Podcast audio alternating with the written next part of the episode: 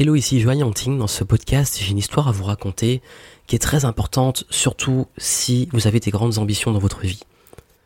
Quand j'étais étudiant, j'avais pour rêve, et je l'ai annoncé publiquement, ça a été mon premier article, mon tout premier article de blog, que je voulais et que je rêvais de voyager. Et j'avais dit ça sur Facebook. J'étais revenu d'un stage, de mon stage de fin d'études, et j'ai mis sur Facebook avec plein d'ambition en me disant une fois mon diplôme en poche, voilà, je crée ma boîte et je pars pour voyager autour du monde. Et à mon enthousiasme, je l'ai posté sur Facebook et j'ai dit je me demande quelle va être ma prochaine destination. En gros, voilà, je, un petit peu où j'allais voyager. Et vous savez, il y a un ami qui m'a répondu un truc que j'oublierai jamais. Voici ce qu'il a répondu. Il m'a répondu Pôle emploi. En gros, ma prochaine destination, ce serait Pôle emploi. Il m'avait donné rendez-vous à Pôle emploi. Et là, en commentaire, ça n'a pas arrêté. Plein de moqueries.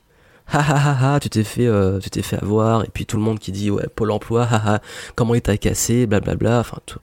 genre de commentaires, en gros, voilà, il m'avait bien, euh, il avait super humour, lol, comme on pourrait dire. Voilà.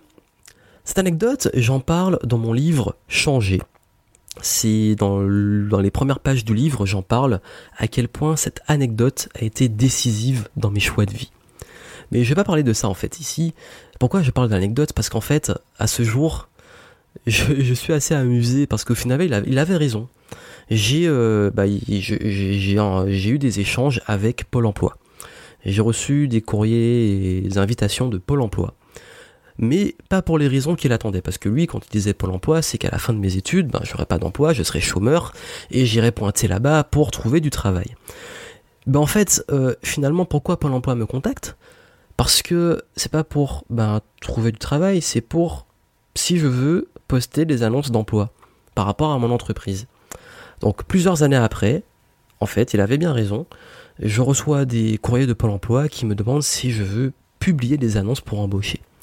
Comme quoi, l'avenir réserve bien des surprises. Et il avait raison au fond, malgré ce que j'ai dit d'en changer, et malgré l'idée que finalement, bah, en fait, oui, euh, il y a une période où j'ai dû m'inscrire à Pôle Emploi, mais tout pour, tout vous dire, en fait, euh, c'était par obligation pour des démarches parce que en France, au niveau de l'administration, pour des démarches, il fallait que je montre que j'avais pas de travail, donc j'étais inscrit à Pôle Emploi, et donc j'étais motivé à trouver du travail, alors que j'étais à l'époque, j'étais auto-entrepreneur et que je commençais à créer mon entreprise, mais ça marchait pas trop bien.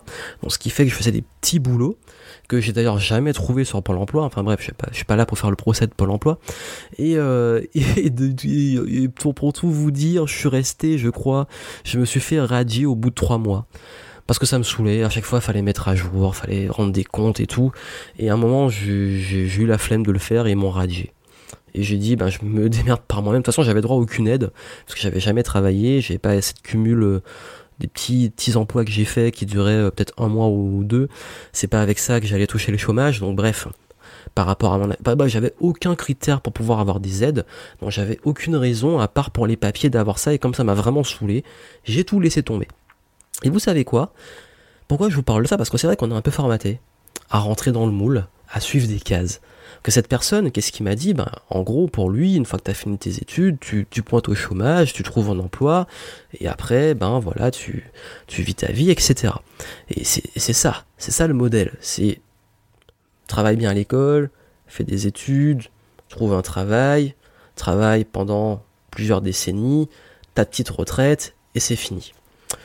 Et euh, c'est un modèle qui, moi, euh, moi je suis pas aussi extrême que d'autres entrepreneurs pour dire que les études ne servent à rien, puisque moi j'en ai fait et ça m'a servi, pour, pas pour les aspects euh, purement études, mais ça j'en parle dans d'autres vidéos, mais je, je dirais qu'au niveau justement de la carrière professionnelle, il n'y a pas que le salariat, il n'y a pas que l'entrepreneuriat non plus, c'est à nous de choisir. Parce que moi, je suis pas en train de dire que tout le monde peut ou veut devenir entrepreneur.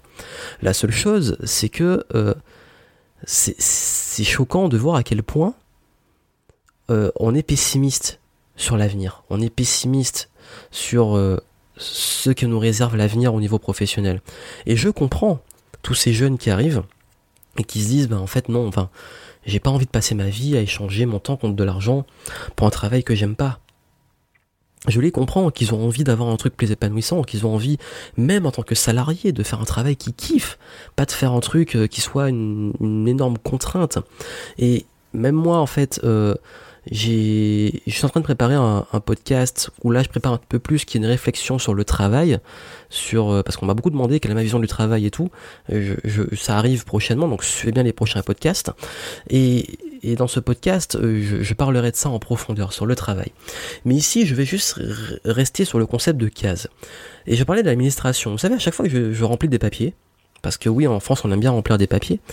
Je dis souvent que la France, c'est peut-être pas forcément un, un enfer c'est pas le mieux au niveau fiscal, mais c'est pas l'enfer n'est pas juste fiscal, il est surtout administratif. C'est de la paperasse qui finit jamais. Et à chaque fois que je signe des papiers, il y a toujours des cases. Êtes-vous étudiant? Êtes-vous salarié? Êtes-vous chômeur? Mais il n'y a jamais une case chef d'entreprise, vous voyez? Donc moi, je sais jamais où me mettre je sais jamais me mettre dans quelle case. Je, mets toujours autre, vous savez, autre. à une époque, je m'étais indépendant, maintenant, ben, je mets chef d'entreprise, voilà. Après, même si je suis salarié de ma boîte, je suis pas vraiment salarié, puisque quand on est salarié de sa boîte, en même temps, je suis le PDG de ma boîte, enfin, c'est, c'est bizarre, il n'y a, pas de case pour ça. Qu'on crée sa boîte, oui, le statut est plus ou moins adapté, encore parfois c'est un peu bizarre, puisque au final euh, on, se fait niquer clairement, puisque on paie notre entreprise, donc nous, le chef d'entreprise, on paie les charges pour se verser notre propre salaire. Il n'y a pas d'avantage sur notre à nous pour nous verser un salaire. je trouve ça un peu bizarre. Enfin bref, c'est tout ça qui fait que ce système est fait pour le salariat, pour le chômage, pour les études mais pas pour les chefs d'entreprise. C'est peut-être en train d'évoluer très lentement au rythme de l'administration et au rythme de la France et de du fait que le changement c'est peut-être pas vraiment maintenant et c'est pas pour pour euh, un avenir proche. c'est comme ça qu'on est ici et le but c'est pas de me plaindre mais c'est des faits, c'est en fait, c'est que il y a des cases préformatées et on nous dit de choisir dans quelle case tu vas te mettre. Mais jamais on va dire à un jeune bah, qu'il y a d'autres possibilités qui a qui ce formatage fait qu'on n'est pas conscient des, des opportunités. Et quelle que soit l'ambition que vous avez, les croyances, c'est ce qu'il y a de plus puissant.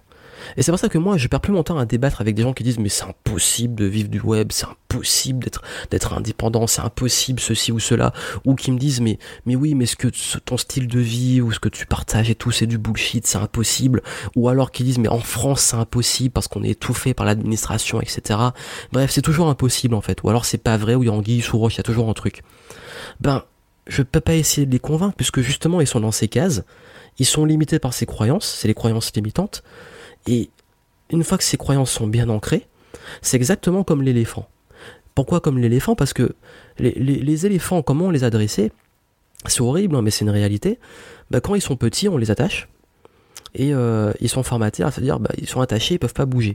Et on les torture un peu. Et du coup, le petit éléphant, l'éléphanto, bah, quand il, est attaché, et il a ce, truc avec ce pieu qui est, enfoncé dans le sol, et il a pas de force quand il est petit, donc il voit que c'est impossible, il tire, mais il voit qu'il est attaché, il peut pas bouger.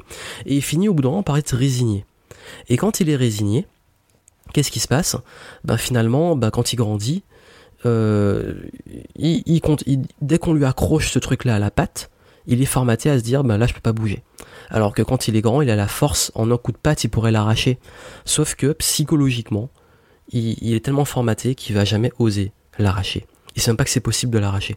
Comme quelqu'un n'est pas conscient que c'est possible de s'arracher d'une case ou de s'arracher pardon d'une vie qu'il aime pas.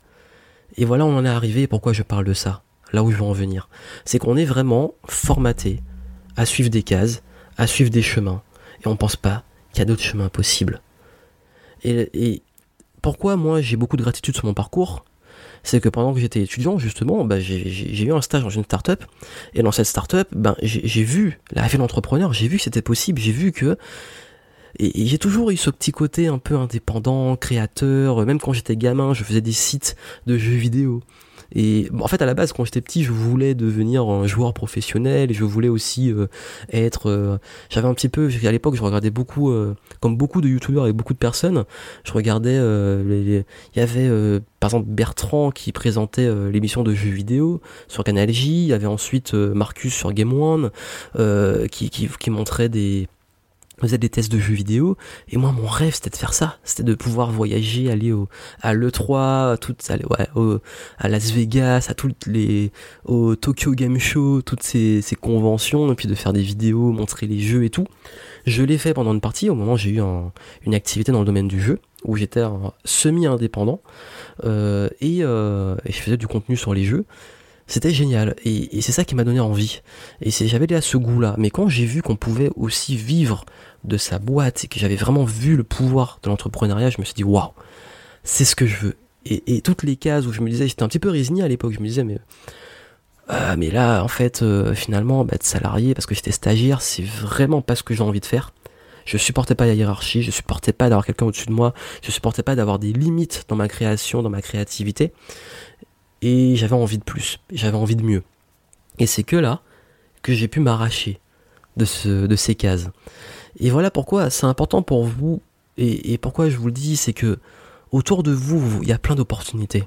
Il y a plein de choses qui se passent et qui peuvent peut-être justement casser vos croyances, casser les codes que vous avez pour vous, comme des codes qui sont du réel, des codes qui sont que pour vous c'est impossible, mais pourtant vous voyez des gens qui réalisent ce qui pour vous semble impossible.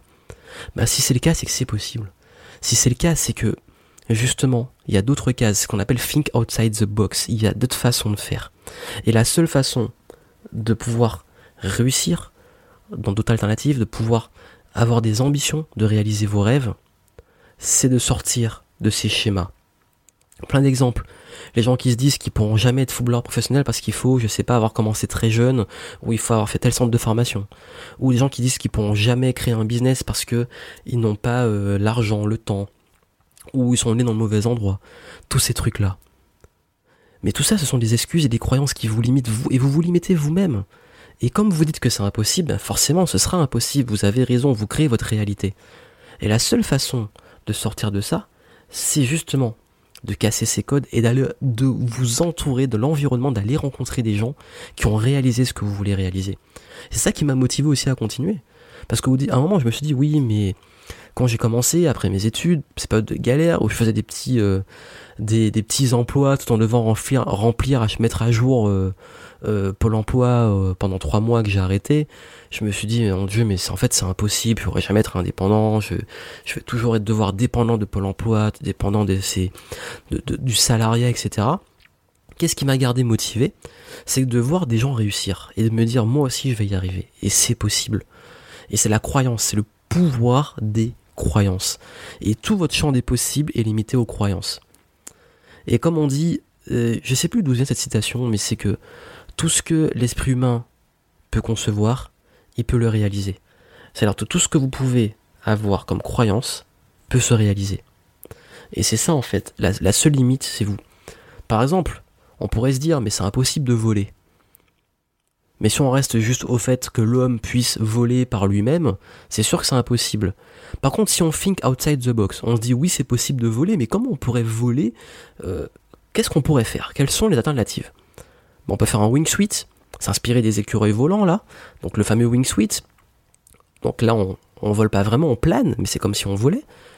Euh, créer les avions, les hélicoptères, les planeurs, les deltaplanes, les parachutes à la limite. Donc finalement, on a réalisé l'impossible. Vous pensez bien qu'à l'époque, on se disait que c'était impossible de voler. Pourtant maintenant on vole, pourtant maintenant on prend l'avion. On arrive à être à plusieurs kilomètres d'altitude. C'est fou. En fait, on ne réalise pas tout ce qu'on a pu inventer, tout ce qu'on a fait qui pouvait à l'époque être impossible. Et ça, la, seule limite, c'est notre imagination et notre créativité et notre inventivité. L'art de trouver des solutions. De pas se dire c'est impossible, de se dire ok, comment je pourrais le rendre possible, ou en tout cas me rapprocher au maximum de ce que je veux. Et c'est comme ça qu'on arrive à réaliser de grandes choses. Et forcément, ben, si notre esprit est limité dans la case Pôle Emploi et la case euh, euh, c'est comme ça et j'y peux rien, bah c'est ce qu'on va se créer comme réalité. Donc voilà où je vais vous amener. Honnêtement, euh, je vous invite fortement à aller voir mes vidéos, ma série de vidéos, les 16 étapes, avez tout. 3, enfin 3 plus une vidéo qui sont gratuites dans lesquelles j'ai approfondi tout ça. Le système de croyance, comment réaliser l'impossible, euh, on y va au fur et à mesure, vous allez comprendre tout le process qu'il y a derrière, plutôt parce que sinon le podcast va être vraiment long. Parce que là, je voulais juste parler de ce, de ce petit concept, vous introduire ce concept, mais honnêtement, allez voir.